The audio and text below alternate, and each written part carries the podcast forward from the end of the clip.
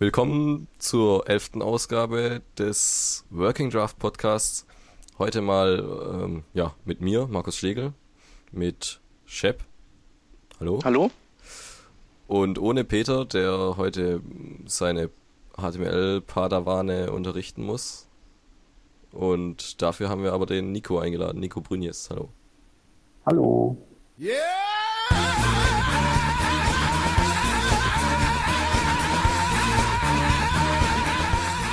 Ja, Nico, neu, neuer Gast.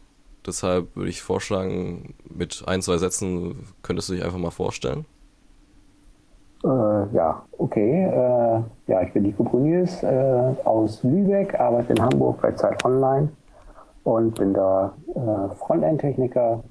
Also ich mache alles, was man auf der Webseite sehen kann. Ähm, zuletzt äh, habe ich das iPad-Projekt gemacht. Das heißt die iPad äh, oder die Tablet-optimierte Webseite von Zeit Online. Und äh, ja, was gibt's noch? Ich bin 40 und Einsteiger ins IT-Business. Das sind wir ja alle, glaube ich. Und jetzt live ja. zugeschaltet vom äh, Baumhaustelefon. genau. Äh, falls in der ganzen Zeit Online-Redaktion kein vernünftiges Headset gibt, inklusive meinem eigenen Fundus. Du hast jetzt so ein altes, wo du auch immer kurbeln musst zwischendurch, oder? Ja, das ist eigentlich einfach das integrierte Telefon von meinem MacBook. Ja, wenn wir überleben, kein Thema. Ich hoffe. Ähm, ja, vergangene Woche ist das, äh, oder ist überhaupt erstmal ein HTML5-Logo rausgekommen. Und äh, ja, das hat dann auch erstmal ein, eine gewisse Diskussion ausgelöst. Und ja, Nico, wie findest du das denn? Naja, also äh, ich denke mal, beim W3C haben sie sich gedacht, man könnte jetzt also auf den HTML5-Hype, den kann man jetzt eigentlich nur auf eine Art poppen, indem man ein geiles Logo oben drauf setzt. Und äh, also äh, Diskussion hin oder her hat ziemlich gut geklappt, so eine Art äh, Publicity-Stunt, würde ich sagen. Ja. Also ich finde es eigentlich ziemlich cool. Es gibt ein bisschen Diskussion, ob nun die ganzen Techniken, die damit eingefasst werden, so CSS3 oder etc., ob die wirklich HTML5 sind. Aber äh, also im Grunde sind sie das dem Hype nach. Ja, so. Der Schrift nach sicherlich nicht, aber äh, ja, für Puristen ist das natürlich, die, die nehmen da ein bisschen Anstoß dran. Ja, genau. Die lange gearbeitet haben, äh, daran irgendwie äh, diese Themen ähm, voneinander zu trennen. Also ich sag, ich verweise nur auf den sehr geilen äh, Rent, also diesen Videos Rent vom, vom Bruce Lawson, als er sich da diese Lust, lustige Japanermütze aufzieht. Ähm, können wir auf jeden Fall noch verlinken. Ja, also zu ähm, dieser, dass CSS da noch rein, oder CSS3 ja speziell reingezählt wird, ähm, ist ja, also ich finde es verständlich, dass das so gemacht wird, weil ja irgendwie, ja, HTML ist ja sowieso nicht mehr HTML nur noch, also zumindest HTML5. Ähm, da ist ja die ganze diese JavaScript APIs und sowas werden da ja sowieso schon reingezählt und ja, warum nicht dann CSS noch? Also es ist halt, es hört sich irgendwie HTML5 hat sowieso schon jeder so benutzt, so als Wort für was Neues, was cool ist. Ja. Und dann kann man das auch, kann man auch CSS mit rein. Also ich finde das nicht schlimm. Ja, also es wandelt sich tatsächlich irgendwie mehr so hin zu, zu einem Nachfolger des, dieses Wortes Web 2.0, wir, das wir bisher halt irgendwie als ähm, bis jetzt moderne Anwendungen irgendwie verwendet hatten. Ja, genau. Ja. Was, ja, ja. Was der Jens Krochtreis bei der Technikwürze gesagt hat, ähm, war, dass es ein bisschen problematisch sein könnte, eben, dass wenn man jetzt alles wieder unter dieses HTML-Dach ähm, pflanzt, dass es dann, wenn man jetzt irgendwie an der Uni äh, Studenten das beibringen will, die noch gar nichts davon wissen, ähm, dass, dass man eben diese Trennung hat, HTML, CSS, JavaScript, ähm, Markup, äh, was, ja, wie, wie nennt man das hier? Appearance, wie nennt man ja. das auf Deutsch? Ja, äh, Aussehen oder Layout oder so. Ja, und, und, und eben Aktion quasi, äh, dass man diese drei Bereiche getrennt hat. Und dann kommt HTML5 an und meint, jetzt wäre alles unter einem Dach wieder. Und alles ist HTML. Das ist vielleicht schon mal da ganz äh, nicht so äh, dienlich dem Lehrer, der das dann wieder erklären muss, warum das so ist. Ja, ja. Dem, dem wird das schwerer fallen, auf jeden Fall. Ja. Aber ja, ich bin ja ganz überrascht, dass das W3C da mal sowas hingekriegt hat. So vom Design her. Das ist nämlich die, also die komplette Website ist eigentlich fast noch cooler als das Logo an sich. Äh, weil das sieht mal richtig modern aus. Und ja. Vorher nicht gegeben. Ja, also, sie hatten da ja mal so ein Redesign ihrer News-Website quasi, also w3.org gleich, äh, wo die ganzen äh, News und sowas auftauchen. Mm, das sieht noch ein bisschen so, naja, da ist halt ein bisschen Schatten drin, ne? Sind sie mal auf den, auf den, auf das Pferd aufgestiegen, dass jetzt alle irgendwie so Schlagschatten und sowas benutzen. Mhm. Aber es sieht, sieht ein bisschen noch ein bisschen komisch aus. Also Aber ähnlich spannend wie der letzte Heise Relaunch. ja, genau, aber diese, diese HTML5 Promo-Seite quasi, die sieht ja schon ganz ordentlich aus. Und dann echt super aus, gibt's ja. da ja noch so einen Batch-Bilder quasi, wo man dann ankreuzen kann, dass ich in meiner, in meiner App, ähm, in meiner Web-App zum Beispiel Offline Storage verwende oder, oder das Videotag oder Device Access oder so. Und dann, kann, dann generiert er mir da so ein Logo, das ich mir dann auf meine Seite kleben kann, so wie damals dieses, äh, diese ganzen, was gab es da, Valid XHTML 1.0 oder Valid HTML 4.01 Kram. Ja. Aber kommen jetzt wahrscheinlich die ganzen HTML5 Badges. Aber die sehen auf jeden Fall chefiger aus als die Sachen früher. Das auf jeden Fall, ja. Ja, aber sie bedeuten nicht das Gleiche, ne? Das äh, äh, also gut, diese Bandit-Logos, die hat man ja im Grunde gerade erfolgreich abgeschafft, Gott sei Dank. Äh, aber die hatten halt noch die Aussage, dass es getestet ist. So. Das äh, findet hier jetzt nicht statt. Kann man sich halt so zusammenklicken. Ich ja. habe mal geguckt, äh, also was sich dann hinter den einzelnen Sachen, die man da anklicken kann, verbirgt, ist doch schon recht advanced HTML5-Technik. Äh, also bis man da sich so ein Badge verdienen würde, da steht ein bisschen was davor. Bis man das voll hat, ne? Mit allen Badges. ja, also ich weiß nicht, ich kann mir das. Ich, also ich stelle es mir wahrscheinlich, ich stelle es mir so vor, dass es, dass es jeder alles anklickt, also zumindest, ja, dass, dass mal die, die so eine Web-App bauen und äh, denken, ja, vielleicht zieht das viele Leute an, dann, dann klicke ich da einfach mal alles an Mhm. Und das, es wird ja nicht verifiziert oder so. Und dann ist wahrscheinlich das bald das ganze Web äh, geflutet mit diesen Badges, die komplett alles ver verdient haben wollen. Und deshalb ist wahrscheinlich dann der Effekt ein bisschen gemildert. Aber ja, generell. Ja, da, da habe ich ja Hoffnung, dass, dass die äh, Leute sich da im Zaum halten und nicht völlig sinnfrei sich ihre Badges zusammentackern.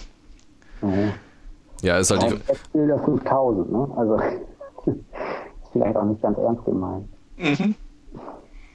Ähm, aber ich denke mal, das ist, ist vielleicht so ein Ding, also so wie diese ganzen Social Media Icons, wo die Kunden, wenn die die irgendwie auf irgendwelchen Seiten sehen, dann finden die das irgendwie super. Die können zwar auch nicht sagen, warum, aber das ist irgendwie wichtig und äh, die haben so das Gefühl, alle Seiten, die, die ihnen gefallen, die haben dann halt dieses Logo und äh, deswegen ich kann mir dann vorstellen, dass in Zukunft auch öfter mal so sich das so ein bisschen verbreitet, ähm, dann die Nachfrage kommt, ob wir dann nicht dieses, dieses eine Logo da einbauen können. Wissen Sie, dass dieses Orangene mit dieser, mit dieser 5 da drin, das ist doch bestimmt gut. Ja, das ist auch gut, das bauen wir Ihnen ein natürlich. Ja, oder, oder auch andersrum, dass man einfach äh, so als Webdesigner, als Freischaffender sagt, ja, schauen Sie mal hier die Website, ne? sie sieht ganz schön cool aus und das bauen wir jetzt bei Ihnen ein. und dafür müssen Sie vielleicht auf, ja, dass der Internet Explorer da ein bisschen äh, nicht so mitmacht, in Kauf nehmen. Ja. Die Antwort dann, wir hätten das Logo dann gerne in Flash. Genau. Geht das, geht das Logo nicht auch, kann man das nicht auch irgendwie hinkriegen, dass das im Internet Explorer 6 geht, das Logo?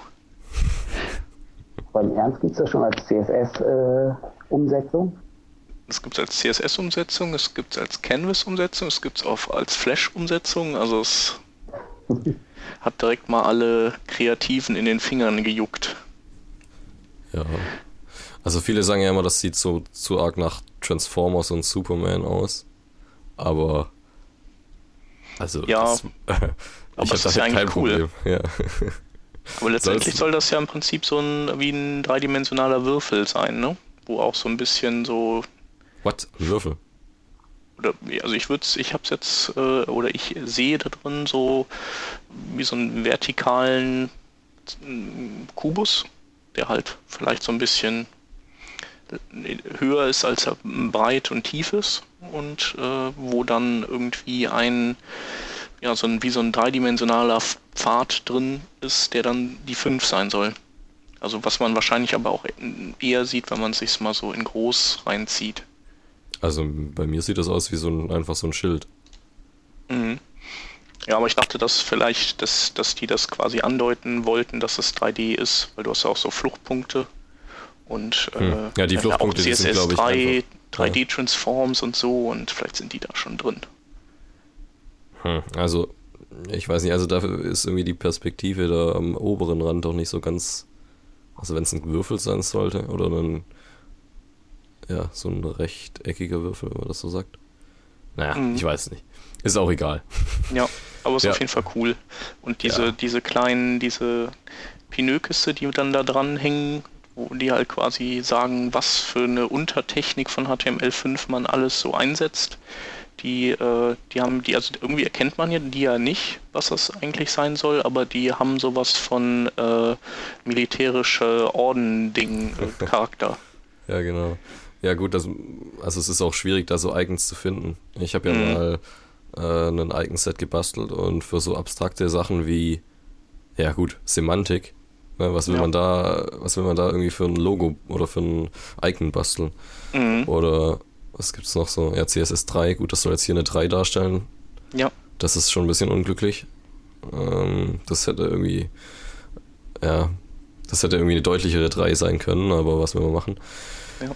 Dann, was gibt's noch so? 3D, ja gut, das ist, das soll wahrscheinlich das Logo einen 3D-Würfel darstellen, diesmal wirklich. Und ja, das hätte auch besser sein können. Multimedia kenne ich jetzt persönlich ziemlich gut. Mhm. Connectivity geht auch, Device, ja. Also es ist halt, es sind halt alles so generische, abstrakte Begriffe. Da kann irgendwie, da ist es schwer, was zu finden, was passt. Und deshalb, also das ist eigentlich auch egal. Äh, Es Ja. geht ja nicht darum, dass ich da drauf schaue und das, also so als Benutzer drauf schaue auf dieses Badge, wenn ich das irgendwo in einer Web-App sehe Web -App sehe und Mhm. denke dann, ah, okay, das hat jetzt äh, Device Access und deshalb ist das gut. Ja. Sondern, sondern es funktioniert halt oder es funktioniert nicht und was dann jetzt le- letztlich für Techniken dahinter stehen, ist ja eigentlich Banane. Aber es Also hat auf jeden Fall sowas wie, wie irgendwie Punkte sammeln. Also so ein bisschen Super Mario-mäßig ist das ja schon so, dass, dass die Leute Bock haben, irgendwie ja möglichst äh, die Badge voll zu kriegen irgendwann. Ja, ist so ein Rollenspiel für Webentwickler, Mhm. wo man auch so Abzeichen sammeln muss. Ich warte ja noch auf den ersten, der jetzt hingeht und irgendwie eine Google-Suche nach äh, irgendwie HTML5 und dann äh, ähm, Semantics und diesem Logo macht und dann alle Suchergebnisse wiederum per API an den äh, Validator schickt, um zu gucken, ob das dann auch alles grün ist, was da rauskommt. Kannst du eigentlich ganz gut raussuchen, so alle, die dann Semantics angehakt haben. Habe ich, hab ich gerade nicht verstanden. Erklär nochmal. Ich hatte gerade nur, nur so ein, nur eine dumme Idee. Also, dass du halt Okay. quasi über Google dir Seiten suchst, die sich das Badge mit diesem Semantics-Häkchen zusammengebastelt haben und dann kannst du die nämlich danach einzeln durch den Validator jagen und gucken, ob das denn auch alles wirklich so semantisch sauber ist, was sie da basteln. Achso, okay. Ja, gut. Aber wir reden eigentlich schon viel zu lange über dieses Thema. Ja, was jetzt da so ein bisschen reinspielt, ist, dass, also dieses HTML5-Logo ist jetzt vom W3C. Das ist ja so die eine Partie, die da mitspielt. Und vom WOT-WG gibt es jetzt die Ankündigung oder was das ist. Wir haben so einen Blogpost, dass HTML5 jetzt äh, HTML heißen soll. HTML is the new HTML5 von Ian Hickson. Das ist ja irgendwie, ja, war schon länger so, eigentlich, eigentlich schon länger so, so damit verfahren, dass, äh, dass eben jetzt HTML5 quasi der, der, so das End, das, das Ende ist dieser Versionierung und ähm, eigentlich einfach nur noch HTML5 heißt, aber es soll kein HTML6 mehr geben. weil ja eben jetzt dieses alles mit den Modulen da ausgelagert ist und wenn was Neues kommt, dann soll es eben ein neues Modul geben und das, dieses Modul wird dann in HTML5 aufgenommen quasi. Ja. Ja, und jetzt hieß es, dass HTML5 nur noch HTML heißen soll. Ist eigentlich ähm, eine logische Weiterführung dessen, wie was, was bisher passiert ist. Also weil gestartet ist es ja tatsächlich als HTML Freistelle 5, also irgendeiner fünften Fassung des, äh, der HTML-Spezifikation. Irgendwann haben die ja dann eben, wie du sagtest, festgestellt, ähm, ja, irgendwie ist das dieses, äh, dieses Versionieren in so großen Schritten äh, macht irgendwie keinen Sinn lass uns lieber alles auf Module verteilen und dann eben modulweise Dinge zum Abschluss bringen. Deswegen hat man dann ja irgendwann, weiß ich nicht, wann das war, äh, vor etwas über einem Jahr oder so hatten die ja dann gesagt, ähm, also der offizielle Name für das, was wir jetzt entwickeln, ist eben nicht HTML Freistelle 5, sondern das ist im Prinzip ein Kunstbegriff und das nennen wir jetzt HTML5 zusammengeschrieben. Also eigentlich ist das ja eh schon sowas wie ein Eigenname. Das könnte ja auch irgendwie, weiß ich nicht, Supi-Dupi-Technik heißen. Und ähm, ich denke, dass, dass, dass man das jetzt einfach nochmal weiter gedacht hat und gesagt hat, komm, das 5, das ist irgendwie, das stiftet immer noch mehr Verwirrung, als dass es hilft. Ähm, lass uns das einfach auch dann ganz rausnehmen. Was ja interessant ist, ist, dass man schon seit jeher mit HTML5 den Doctype äh, nicht Doctype HTML5, sondern Doctype HTML äh, geschrieben hat. Ja. Um, ähm, was aber einen anderen Grund hatte, nämlich dass HTML5, also wenn man da noch eine 5 dahinter gemacht hätte, dann hätte das die meisten Browser in den Quirks-Mode versetzt. So ja. habe ich das mal aufgenommen. Ja. Und deshalb hat man sich dann für die für HTML entschieden. Ja, und jetzt ist es eigentlich schon ganz gut, dass man das eben damals äh, schon so gemacht hat. Ja, jetzt, jetzt, passt das ganz gut, ne? Ja, genau, wenn jetzt dann HTML5 HTML heißt. Ja, dann ist das auch wieder logisch mit dem Doctype. Also dann, also ich meine, das ist dann was, äh, da hat dann jemand wie Jens Kochtreis wieder weniger zu erklären, ne?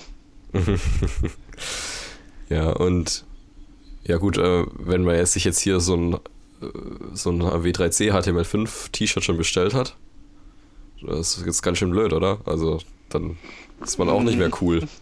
Ja, ich habe ja munkeln hören, dass äh, einer von uns dreien sich das bestellt hat. Ja, ich, ich habe die Hoffnung, dass es einfach äh, von wahnsinnig viel Geld wert ist, weil, weil die Produktion jetzt garantiert sofort eingestellt wird. Wahrscheinlich, ja.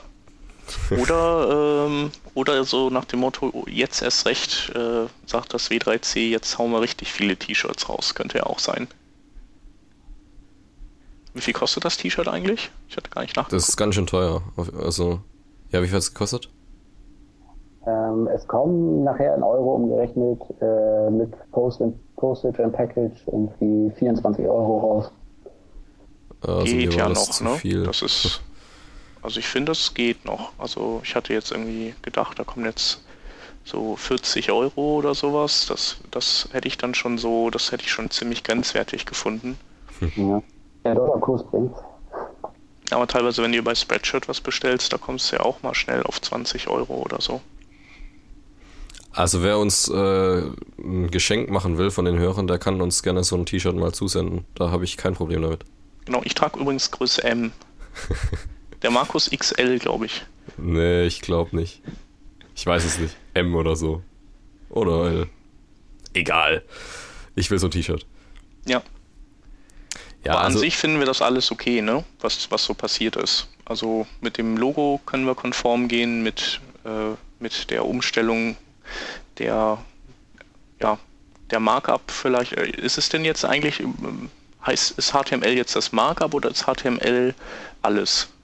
Wahrscheinlich alles, ne? Ja, wenn HTML5 zu HTML wird, dann wird wahrscheinlich HTML dann alles sein, was. Jetzt ja. verlässt mich meine Stimme. Also auch die, die neuen JavaScript APIs und alles. Ja, genau. Ne? Ja. ja.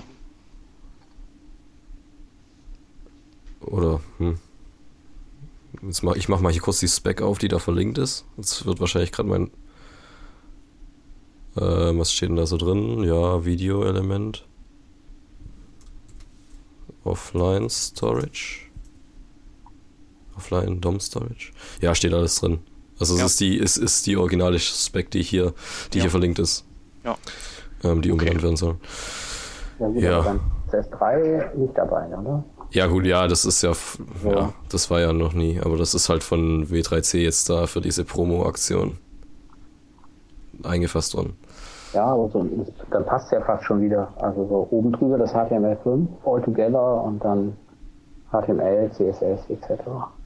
Ja, genau. Ja, also eigentlich ist es auch ziemlich egal. Also es ist ja, äh, es ist ja, es, wie es heißt und was es, ob es ein Logo hat oder nicht, das ist ja, man kann sich so ein T-Shirt kaufen und dann äh, ist es vielleicht ganz cool, aber wirklich Relevanz ist, hat das ja dann im, Ja, wirklichen im, im, beim Entwickeln mal, dann in der Praxis wird sich eh irgendwas durchsetzen, was, was jetzt die gar nicht unbedingt kontrollieren können, sondern was halt einfach die Webentwicklergemeinde oder die, die, die Welt so meint, es nennen zu müssen. Ja, also ich glaube, dass sich HTML5 jetzt schon so durchgesetzt hat, als so Begriff für das alles. Aber auf lange Sicht wird halt HTML dann, dann sagt man halt HTML, weil, weil sowieso alles schon so normal geworden ist, dass man da seine äh, Web-Applikationen offline verfügbar macht mit HTML5 DOM Storage und, und, und, und, und dem Application Cache und allem, dass man Mhm. das dann auch nicht explizit nennen braucht, dass da noch eine 5 dabei ist. Ja, Ja. okay. Aber wir haben auch noch äh, im, Bereich ähm, neuer ähm, sozusagen Vorschläge und Drafts im HTML-Bereich äh, was gefunden, was wir eigentlich ganz cool finden. Ne? Ja. Und zwar sind das, äh, oder ist das ein Vorschlag ähm, für neue Typen von HTML-Sprungmarken. Äh, und zwar welche, die eben nicht unbedingt ähm, an IDs gebunden sind oder, oder an, ähm, ja, an benannte Anker, sondern äh, dass man, ähm, ja, dass man auch CSS-Selektoren verwenden kann, indem man hinter der Raute ein CSS schreibt und dann Klammer auf und dann irgendeinen Selektor, also jQuery-Style und ähm, dann so Dinge machen kann wie ähm, springe zu dem, keine Ahnung, zweiten Absatz auf der Seite. Ja, genau. Also das mit dem zweiten Absatz ist ein gutes Beispiel, weil ähm, oftmals, wenn man halt einen Artikel irgendwie, ja, gerade jetzt bei der Zeit zum Beispiel, verlinken und es geht einem aber nur um zum Beispiel in irgendeine Formulierung im vierten Absatz oder so. Und dann kann man da ja mit herkömmlichen Sprungmarken nichts äh, machen, außer dieses ge- gesamte Dokument verlinken ähm, und dann noch sagen, ja komm, hier, mein Chatpartner, äh, lest dir mal nur den vierten Absatz durch. Ja, Aber eigentlich will ich ja direkt zu dem vierten Absatz linken und ja, das geht jetzt heute so noch nicht. Weil sonst Ja. müsste der vierte Absatz eine ID haben und das hat er eben meistens nicht, was ja auch irgendwie blöd wäre. ja, Ähm, ja, und deshalb äh, gibt es hier diesen unofficial Draft von, äh, von Eric Meyer und Simon St. Laurent. Keine Ahnung, ist vielleicht ein Franzose oder ich weiß es nicht. Ähm, ja, die haben sich da mal so überlegt, das wäre ganz gut mit, wenn man da mit CSS-Selektoren navigieren könnte. ja. Also finde ich auf jeden Fall gut. Ja, auf jeden Fall, ja. Ähm, ob jetzt irgendwie so die, ja, also die, äh, diese, die, die Syntax von CSS jetzt da so in, in der URL noch angebracht ist, weiß ich nicht. Mhm. Äh, es wird dann vielleicht ein bisschen, obwohl andererseits was Neues ausdenken wäre auch blöd. Also CSS, äh, so Parser gibt es ja schon in den Browsern und dann, ja, warum nicht das nutzen? Ja, stimmt. Okay. Ja, also es ist vielleicht ein bisschen mit Kanonen auf Spatzen schießen. Andererseits, ähm, ja, es hat sich ja auch irgendwie etabliert, funktioniert gut, ähm, kann man sich mittlerweile durch CSS und durch jQuery und die anderen Frameworks, die das ja auch so praktizieren, ganz gut merken. Und ähm, ja, auch die Browser unterstützen das jetzt ja relativ gut schon. Ja. Nicht unbedingt massentauglich so. Also da müsstest du im Browser irgendwie schon klicken können und dann verlinke nach hier oder sowas auswählen, oder? Ja, stimmt. Also für den so den Nutzer, der jetzt einen Paragraphen im, in einem Artikel verlinken will, ist es sicher äh, umständlich, das da so reinzuschreiben, wenn es so, zumal es wahrscheinlich gar nicht weiß. Also CSS ist jetzt, kann ja jetzt nicht jeder. Aber auch wenn man also se- selber eine Seite baut und äh, ich denke jetzt mal so zum Beispiel an Kommentare, also Kommentarsektion, mhm. dann brauche ich dann die nicht alle mit von meinem CMS durchnummerieren lassen mit IDs, sondern kann einfach, ja, wenn ich zum dritten linken will, dann mache ich eben CSS-Selektor äh, mit nth Child äh, 3 oder 2 ist das, glaube ich. Ja. Ähm, ja. Ja, der Otto-Normal-User konnte, hat das ja vorher auch schon nicht hingekriegt. Also der, das ist jetzt ja nicht irgendwie schlimmer als vorher für den. Ah, ja, also ich meine halt von, also von meiner Seite selber, also wenn ich jetzt äh, genau, nee, da gibt es ja diese, diese Funktion, dass ich einen Reply machen will ja. und dann fügt er da, also wenn ich dann den verlinken will als, als ja, Link, der da äh, gegeben ist in der Seite, dann kann ich den als Benutzer anklicken und dann hat er da direkt diese URL generiert mit dem CSS Gedöns ja. da hinten dran. Und da braucht der Nutzer ja gar nichts mehr irgendwie selber eingeben, sondern hat dann eben den Link. Genau. Das war ja bisher auch immer erforderlich, eigentlich. Ja.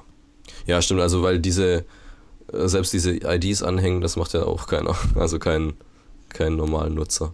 Ja. Ich schaue dann mal manchmal in den Quelltext und gucke, welche Überschrift jetzt welchen, welche ID hat, die ich dann verlinken will, aber das ist auch schon irgendwie zu viel Aufwand, um das kurz mal ja. äh, verlinken zu wollen. Ja, ja. ja, oder man könnte ja auch bei Überschriften könnte man ja auch irgendwie, ähm, weiß ich nicht, äh, vielleicht haben die dann auch solche Selektoren wie Contains oder sowas. Gibt es ja in jQuery auch. Vielleicht basteln sie sowas auch rein, dann kannst du halt sagen, scroll halt dahin, wo die Überschrift sowieso ist äh, und die kann dann auch wandern später im Laufe der Zeit. Vielleicht ist die dann auch mal an anderer Stelle und es kommt noch ein Absatz dazu oder so und trotzdem landest du dann halt auf dieser Überschrift, die, die diesen Text enthält. Mhm. Was du auch äh, machen kannst, dann ist, ähm, hin, also du kannst mehrere dieser Fragments, wie die ja heißen, hintereinander hängen und der Browser geht dann hin und guckt, ähm, findet er den, dieses erste Fragment, also kann er das auflösen und wenn er das eben nicht auflösen kann, wenn er da kein Match hat, dann äh, geht er auf den zweiten und versucht den dann aufzulösen. Okay, also, das hat welche Praxisrelevanz? Ähm, so also ich weiß nicht, was für ein Szenario die im Kopf hatten. Ich kann es mir jetzt vorstellen, äh, weiß ich nicht, im Kontext von, ähm, äh, also wenn man jetzt sagt, ähm, du hast halt eine präzise Stelle, wo du hinspringen kannst, ähm, indem du zum Beispiel sagst, irgendwie, äh, ja, die Überschrift, die, äh, die H2-Überschrift, äh, da bitte hinspringen, die eine. Und vielleicht ändert irgendwer dann ähm, ähm, das Markup oder die Überschrift ist dann weg oder sowas und dann hat man noch so ein Backup. Könnte man noch ein Backup definieren, wo man halt sagt, keine Ahnung, dann, wenn, wenn du diese Überschrift nicht mehr findest, dann äh, scroll halt zum vierten Absatz oder so. Mhm. Okay. Ja, also wie, wie sieht denn, weiß jemand von euch, wie der Stand da so aussieht? Also das ist jetzt halt so ein, ja, äh, sieht so offiziell aus, weil es halt in diesem Layout von diesen ganzen äh, Specs gehalten ist. Aber das hat ja irgendwie noch niemand so bestätigt, dass das irgendwann mal irgendjemand einbauen wird in irgendeinem ja. Browser. Ja, naja, es ist halt ein Vorschlag, der, der halt jetzt, glaube ich, nicht von irgendeinem Browserhersteller kommt. Äh, oft ist es ja so, wenn, wenn die Vorschläge von denen kommen, dann haben die da meistens eh schon was in der, im Köcher. Ähm, aber ich, ich, denke, dass jeder, der irgendwie ähm, den Regularien Genüge tun kann ähm, für, die, für das Erstellen eines neuen Vorschlags oder Drafts, ähm, dass, dass jeder eben einen äh, einreichen kann. Und dann wird er halt diskutiert und vielleicht wird er dann aufgenommen oder wird halt in die Tonne getreten. Und mhm. das ist wahrscheinlich so ein Ding, das sozusagen jetzt zur Diskussion steht. Das sind ja auch einige Fragestellungen, so ähm, was spricht dafür, was ist, was spricht dagegen oder soll man jetzt alle Pseudoklassen äh, wie Focus und Hover und so, also soll man die da auch reinnehmen oder nicht? Und ähm, das müssen die jetzt erstmal auseinanderklamüsern. Ja, also wenn dann mal irgendwann das mal abgehakt ist oder irgendjemand das versucht einzubauen, melden wir uns wieder.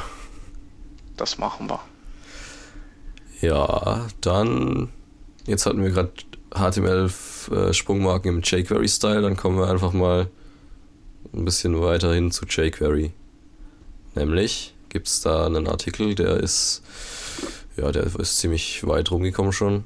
Learning vom Twitter heißt der von John Resick. Der ja sozusagen der, äh, der Vater von jQuery ist. Genau. Und der hat jetzt was genau äh, von Twitter gelernt? Ähm, ja, Nico?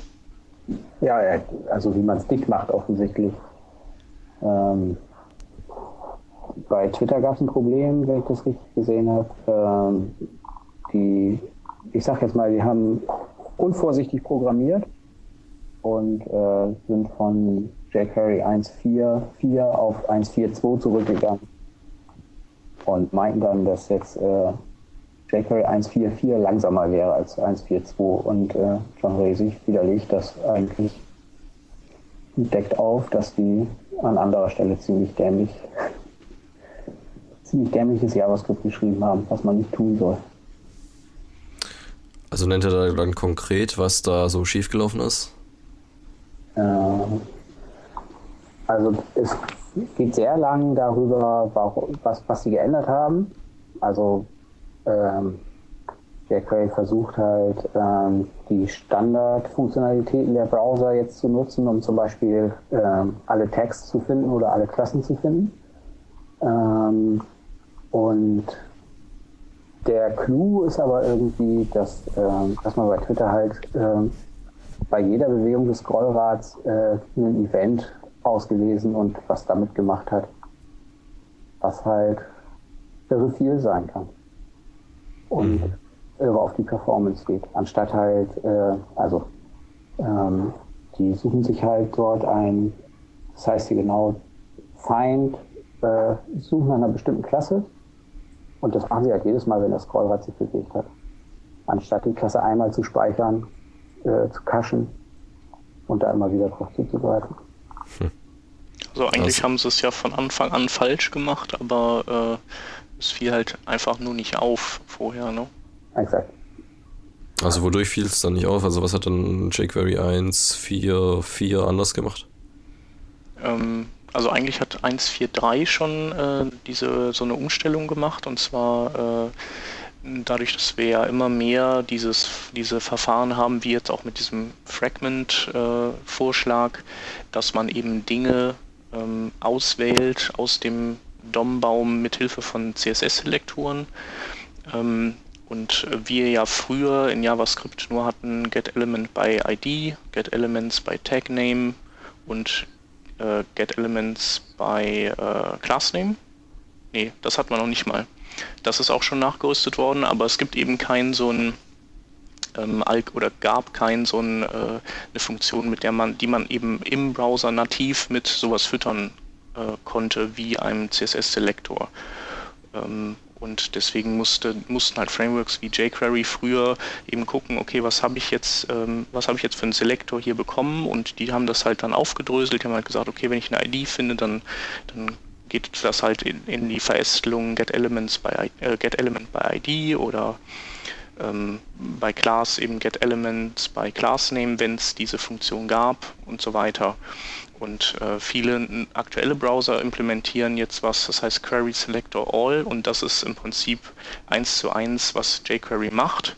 Und äh, in der 1.4.3er haben die halt ähm, vieles umgestellt, dass, dass wenn ein Browser, wenn die feststellen, dass ein Browser dieses Query Selector All kann, ähm, dass die ihm dann auch komplett die, die Auflösung dieses Selektors überlassen. Das heißt, die drücken dem halt das Komplettpaket in die Hand und sagen, äh, du kannst das ja anscheinend, dann mach auch mal und äh, geben ihm keine Hilfestellung.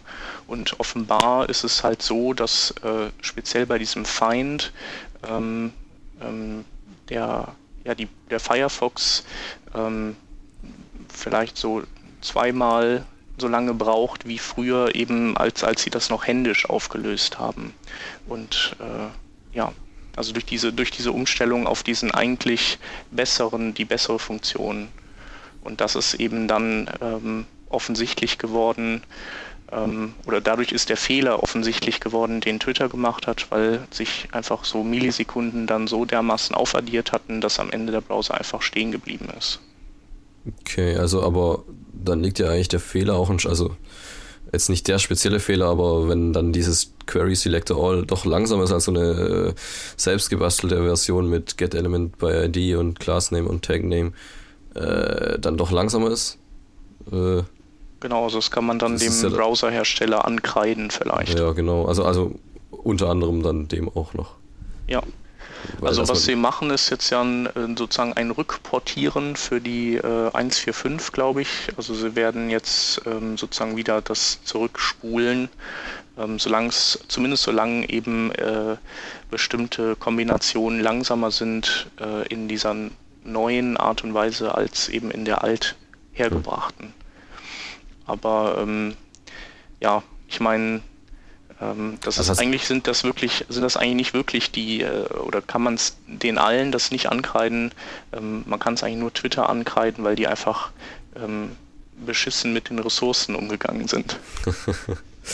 Ja, okay. Ja, ähm, ist das nur bei dem Firefox dann aufgefallen oder haben das alle Browser dann langsamer gerendert? Also langsamer reagiert? Ähm, also ich weiß nicht, welche. Ähm, hier steht jetzt nur was von Firefox 3.6 mit äh, Ja, genau. 0,007 Sekunden langsamer. ja, Oder, oder insgesamt oder so. ja. Also. Ach so, okay. ja.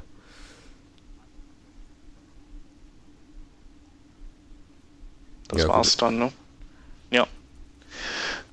Ja, also die haben halt allgemein einfach von, von einem langsamen Interface gesprochen. Ähm, John Resig hat jetzt nur den Firefox hier ähm, durchgemessen. Ähm, ja, Mhm. also wenn, dann kann es natürlich auch nur Browser betreffen, die, die modern sind. Ja, klar. Aber es wäre schon interessant, ob der Firefox da jetzt mit dem Safari irgendwie, ob der sich da noch was gibt. Also, weil, ja, wegen dem Query Selector All ist ja schon interessant, ob der, ja, ob man den jetzt schon einsetzen sollte oder nicht, weil wenn es jetzt so aussieht, dann ist der ja tatsächlich langsamer und, ja, Kommt halt auf die Menge an. Das ist ja bei Twitter eigentlich, das, da- das war ja das Problem. Also dadurch, dass die, dass die so ein On-Scroll-Event hatten, das, das feuert quasi bei jedem Pixel, den du scrollst. Und wenn du dann irgendwie 100 Pixel nach unten scrollst, dann ballert das eben ähm, 100 Mal. Beziehungsweise es, es, es, schie- es äh, feuert genauso oft, wie der Browser den, den Bildschirm neu zeichnet. Und ähm, ja, das ist viel. Genau.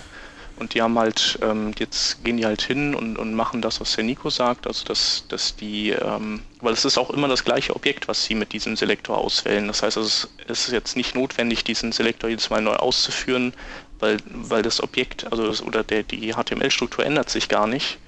Es ist immer das gleiche Objekt, was dann am Ende dabei rauskommt. Und ähm, John Resig hat halt eben das als, als eine, äh, als einen Tipp gegeben, eben einfach hinzugehen, irgendeine Variable zu nehmen und das Objekt da rein zu kaschen und, und eben dann nicht wieder zu selektieren. Und ähm, was sie auch tun, ist jetzt ähm, sozusagen wie so ein Timer, einen eigenen Timer zu haben, der, der in, in viel längeren Intervallen eben einfach guckt, sind wir, befinden wir uns gerade in einem Scroll-Zustand und äh, wenn das der Fall ist, ähm, führt er dann diese Funktionalitäten aus. Okay. Genau. Ja. Und das sind aber allgemeine Tipps einfach. Also das ist sozusagen eine gute Gelegenheit gewesen, mal zu zeigen, ähm, was man trotz der Allmacht von jQuery vielleicht irgendwie beachten sollte. Mhm. Ja. Also dieses, dass man dann bei dem äh, Scroll-Event irgendwie feuert, das habe ich schon öfters gesehen als Anleitung so, ne? Also bei dem Scroll-Event werden die ja wahrscheinlich die neuen Sachen, äh, also die neuen Tweets quasi unten am, äh, an der, am Ende der Liste nachladen und äh, ja, da gibt es öfters mal so Tutorials, die das irgendwie einem auch verklickern wollen, dass, das, dass man das so macht. Mhm. Also ja. Ja. Also sie haben auch wohl, äh, sie haben auch schon alles angepasst jetzt bei Twitter. So, die Mhm. haben sozusagen direkt mal Haue gekriegt, aber waren dann auch, ähm, haben das dann auch irgendwie eingesehen, dass, dass das irgendwie an ihnen lag und ähm, ja, jetzt haben sie das schon so umgesetzt. Gut, dann kommen wir zu äh, Nikos Thema. Nämlich, äh, ja, Nico, du hast einen, einen Blogartikel geschrieben am 20.01. Äh, hinter dem mobilen Proxy. Ne? Und Ja. da geht's, worum? Äh, ja, da geht es also zusammenfassend um Schwierigkeiten, die wir ähm, bei der äh, Entwicklung der Tablet-optimierten Webseite hatten. Und zwar dann, wenn die Seiten über, über UMTS oder Edge ausgeliefert wurden.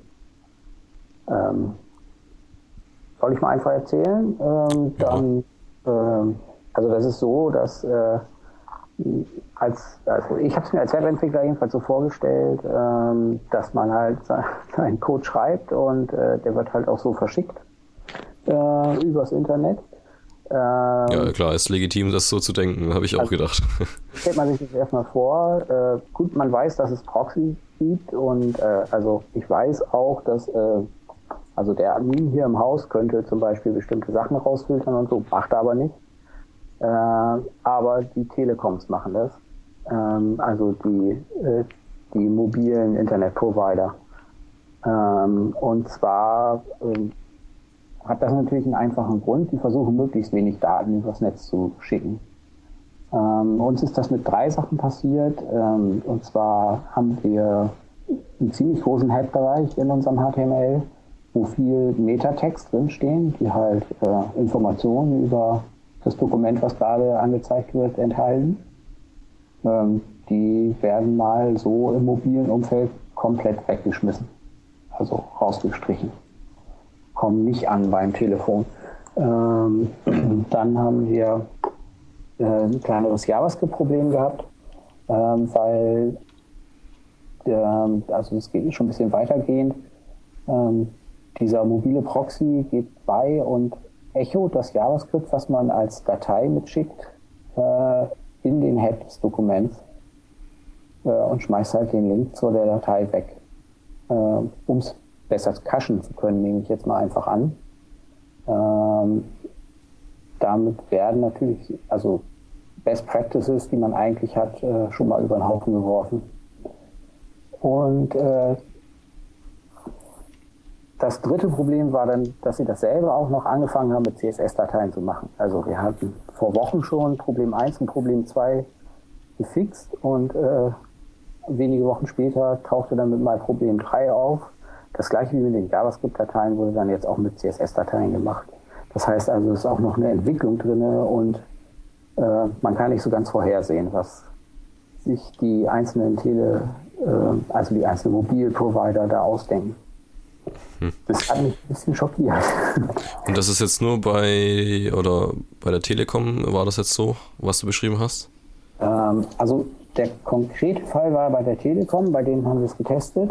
Ähm, das betrifft aber eigentlich alle, alle mobilen Internetprovider. Und machen die alle das Gleiche oder machen die alles äh, irgendwie, wie sie denken? Oder gibt es da irgendwie eine Standard, also so eine, so eine Vereinbarung quasi?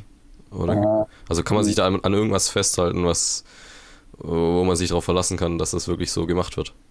Nee, kann ich jetzt nicht sagen. Also es ist unterschiedlich von Provider zu Provider. Okay. Ja, weil also das ist ja das eine, dass überhaupt das so gemacht wird. Ist ja vielleicht auch verständlich, ja, fürs Cachen und sowas.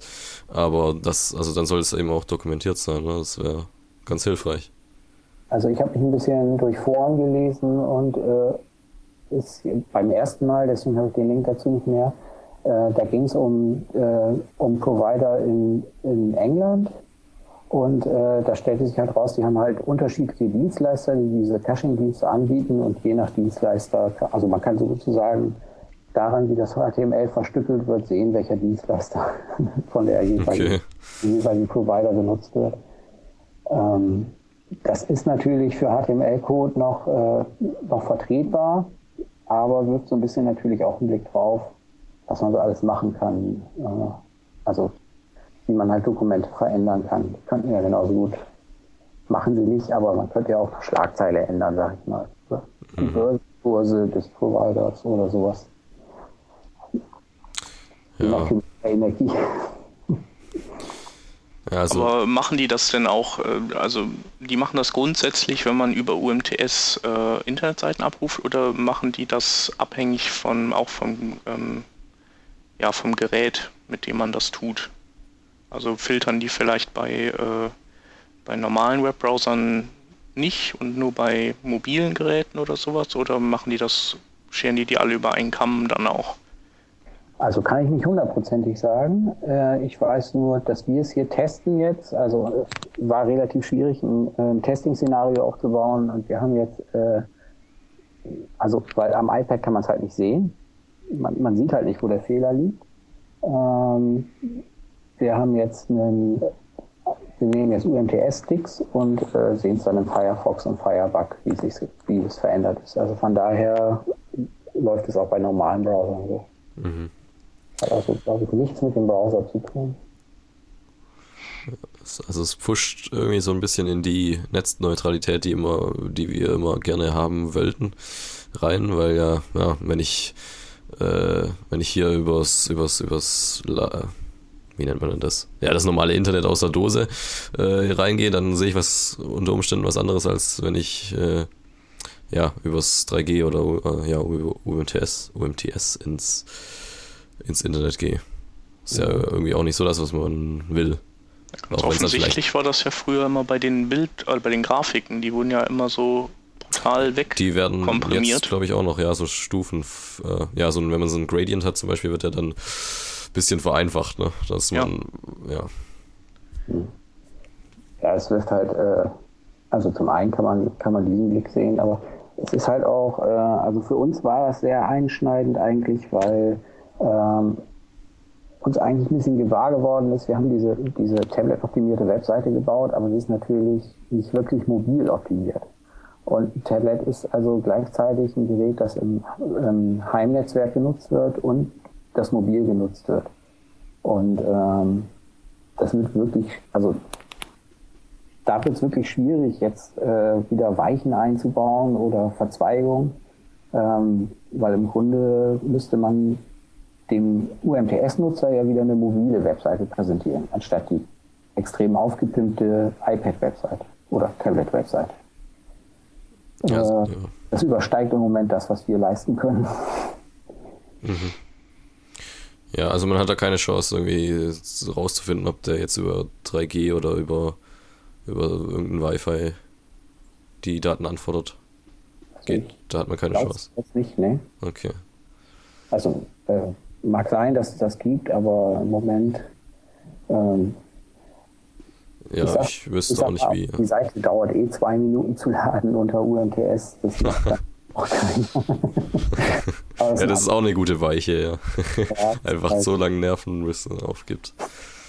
Und kann ja. man da vielleicht sowas, gibt es sowas äh, wie so ein, gibt es nicht vielleicht sowas wie ein Opt-out äh, ähm, Header, den man irgendwie schicken kann vom Server oder sowas? So wie es ja dieses, diesen Chrome Frame Header gibt, den man ähm, oder die Anweisungen, die man so mitschicken kann? Ja, wäre gut, weiß ich aber nicht. Ja.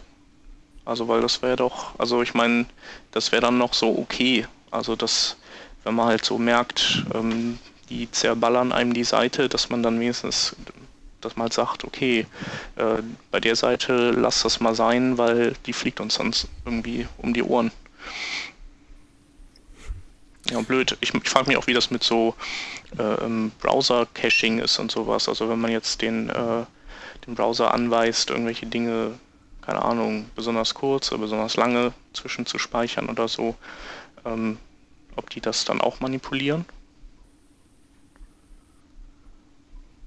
Ja, auf jeden Fall doof. Also weil wenn es halt auch nicht dokumentiert ist, ne?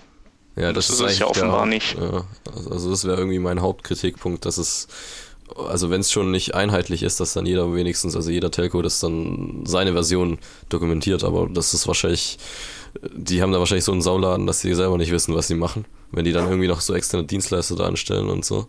Wahrscheinlich. Ja. Wird schwierig. Für eine Riesensauerei. So. Ja, genau.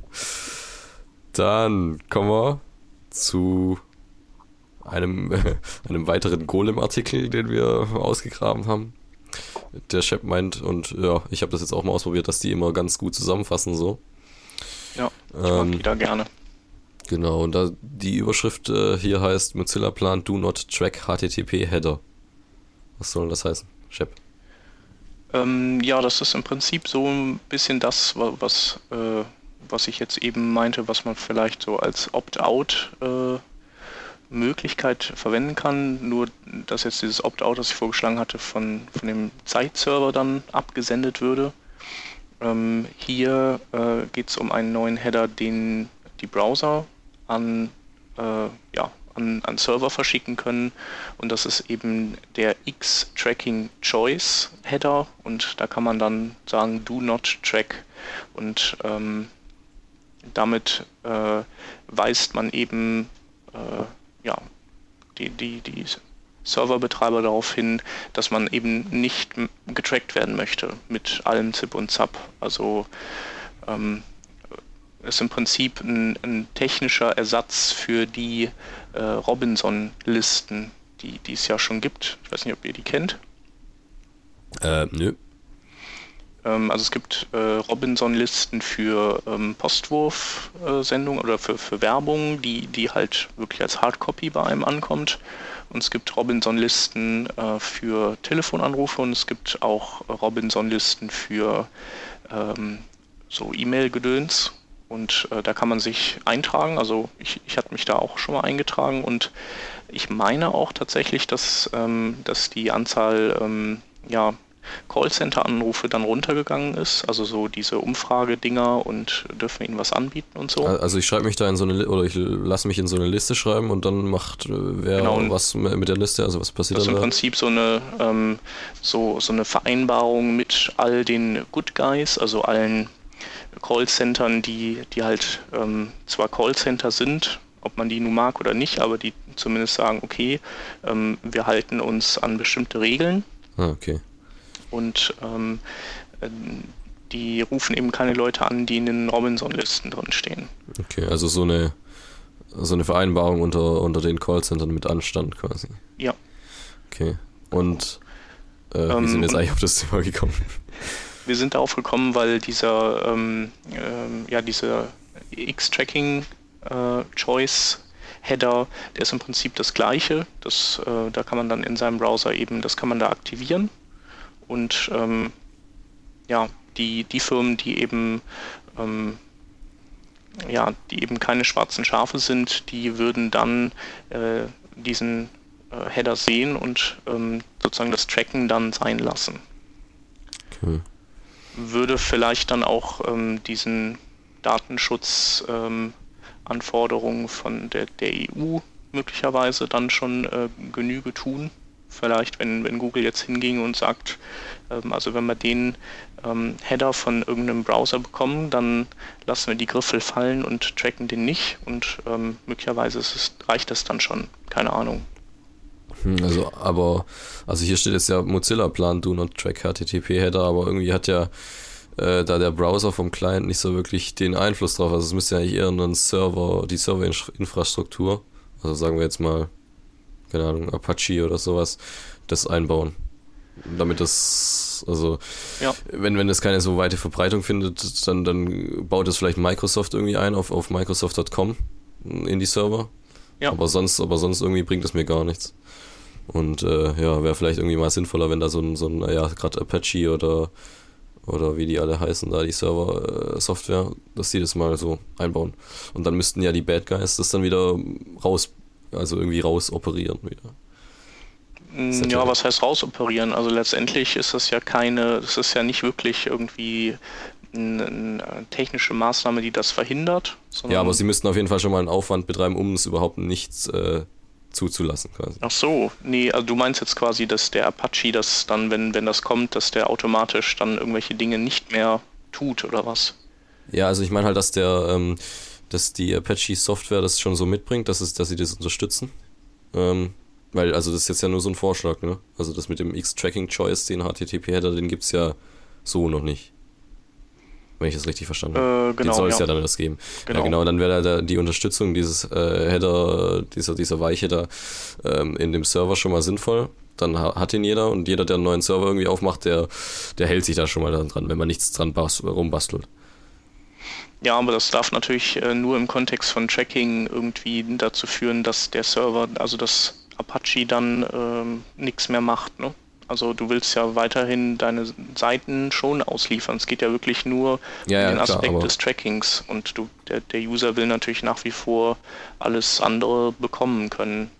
Und ich ja, glaube, der Apache, der weiß ja jetzt nicht, was du gerade vorhast, ob du jetzt den mit dem Krempel trackst oder ob du vielleicht die, den Header verwertest, weil du irgendeine serverseitige Browserweiche bastelst oder so. Ach so, ja. ja okay. Also letztendlich ist das halt wirklich so, ähm, da müssen halt dann alle hin und dann, ja, ab jetzt machen wir das. Und ähm, es werden natürlich auch einige sagen, ist mir wurscht. Ich spam ja. die trotzdem zu. Ja.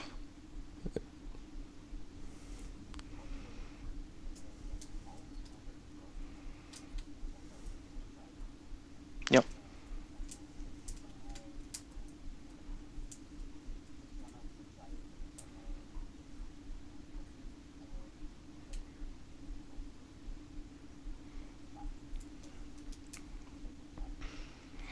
Ja, also ja, oder eben ja. halt keinen auf den Deckel kriegen, das ist ja so, also nicht bestraft werden. Genau. Ja, ist so ein bisschen wie bei wie das Prinzip, wenn man an Briefkasten keine Werbung oder bitte keine Werbung äh, klebt.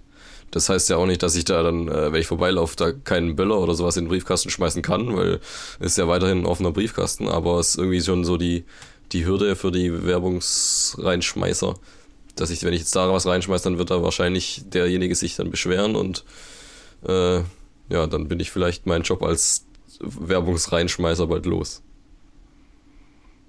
Ich glaube, so. das animiert die hier bei uns eher noch mehr da reinzuwerfen. ja, okay, dann kommt es eben auf die Gegend an. Also hier wäre das auf jeden Fall so, wie ich beschrieben habe. Ja, aber da kannst du es natürlich auch leicht überprüfen. Also hier ist, ist halt auch die Frage, wie lässt sich das, also außer durch einen ähm, unangemeldeten Besuch im Rechenzentrum irgendwie herausfinden, ja, ob stimmt. dich jetzt einer checkt oder nicht.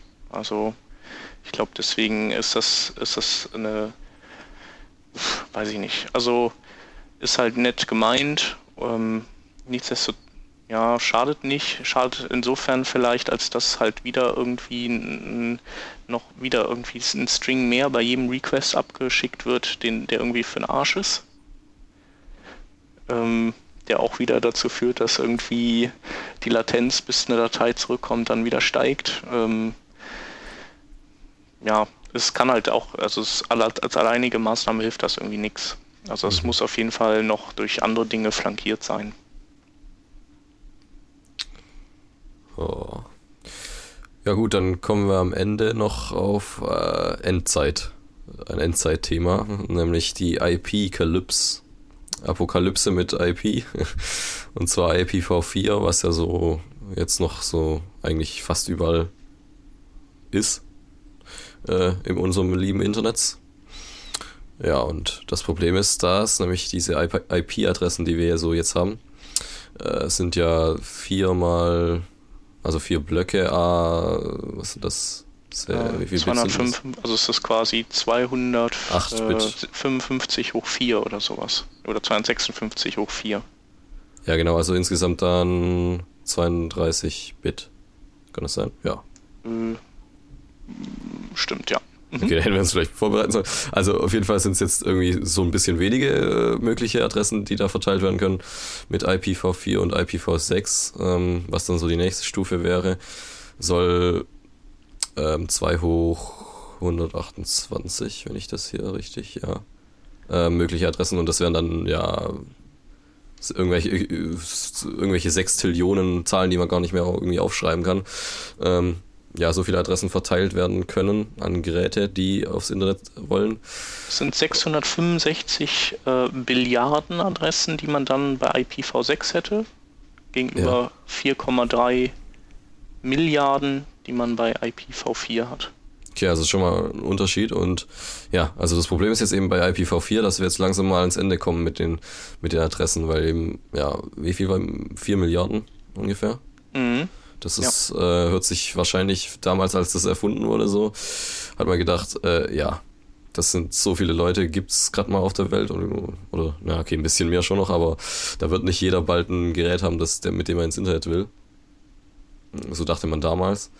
Und jetzt heute sind wir eben da, da hat jeder drei Geräte mindestens, die irgendwie mit Internet sich dauerhaft unterhalten. Und äh, fast jeder Mensch auf der Welt macht das. Zumindest mal, ja, ziemlich viele. Ja. Und jetzt sind wir eben an dem Punkt, dass es nur noch acht Tage äh, sind, die geschätzungsweise, ja, die schätzungsweise die Adressen noch so ausreichen. Aber es sind noch 36 Millionen übrig, ja? Ja, das stimmt. Aber, also gibt es ja diesen Twitter-Account, IP Calypse oder.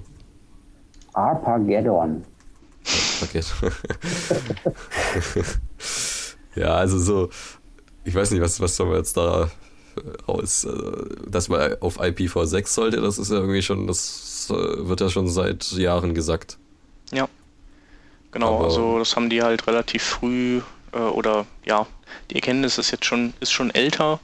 Ähm, die Umstellung ist halt schwierig, aber dadurch, dass, dass man eben das ähm, vergleichsweise mit, also mit längerem Vorlauf vorher schon festgestellt hat, ähm, ist halt mehr und mehr äh, Infrastruktur schon aufgebaut worden, die IPv6-fähig ist. Ähm, nichtsdestotrotz wird wahrscheinlich die endgültige Umstellung, also das, das IPv6 ähm, kann man auch parallel schon nutzen, ähm, äh, macht halt keiner. Mhm. Und die, diese Umstellung auf V6, die wird wahrscheinlich dann ähm, ähnlich wie das Jahr 2000 Problem irgendwie für ziemlich viel Wind sorgen. Ja, was passiert denn dann in acht Tagen? Schätzungsweise.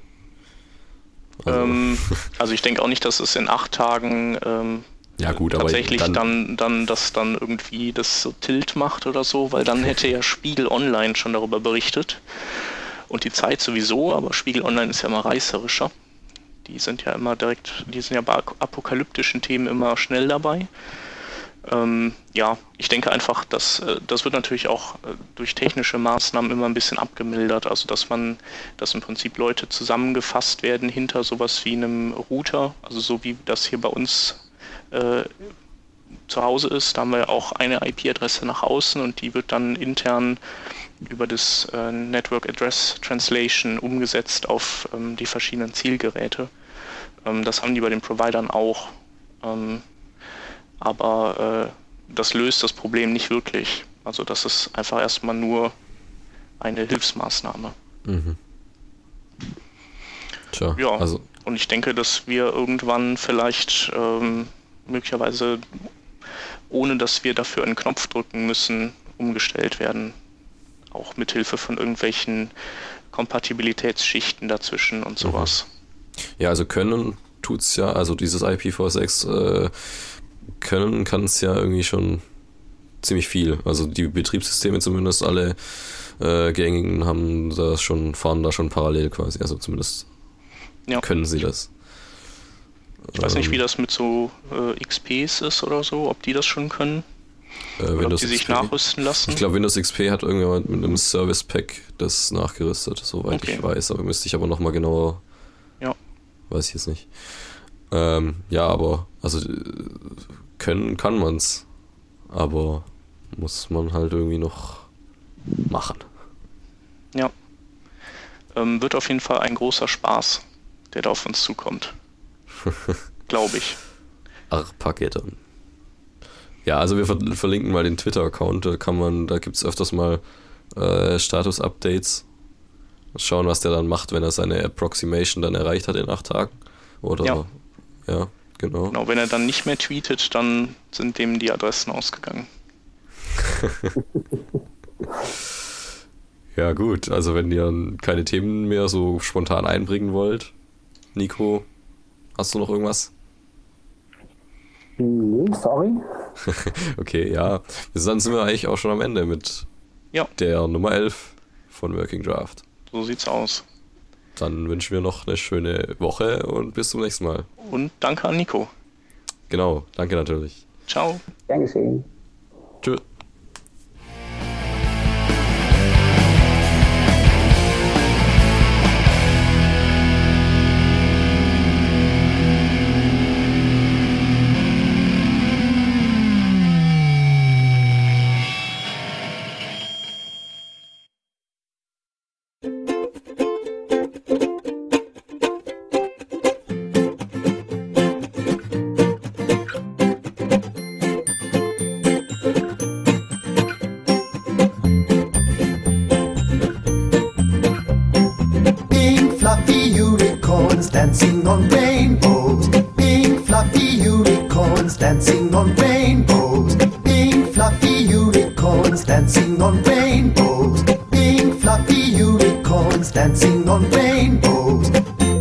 Test your knowledge and see what you've learned so far.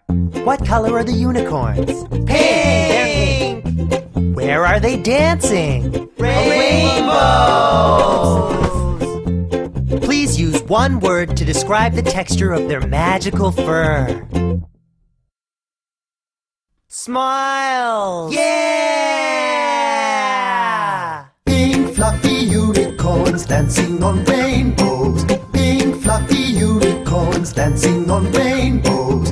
Pink fluffy unicorns dancing on rainbows. Pink fluffy unicorns dancing on rainbows. Pink fluffy unicorns dancing on rainbows. Pink fluffy unicorns dancing on rainbows. Pink fluffy unicorns dancing on rainbows. Pink fluffy unicorns dancing on dancing on rain. Hey, it's Andrew. I made this song uh, based on a comment left on my last YouTube video from YouTube user Sexy Buxa. And he or she said pink fluffy unicorns dancing on rainbows. So I made this and I hope that you share it with all of your unicorn loving friends. And please leave a comment and tell me what I should do for my next song. And it'll be fun.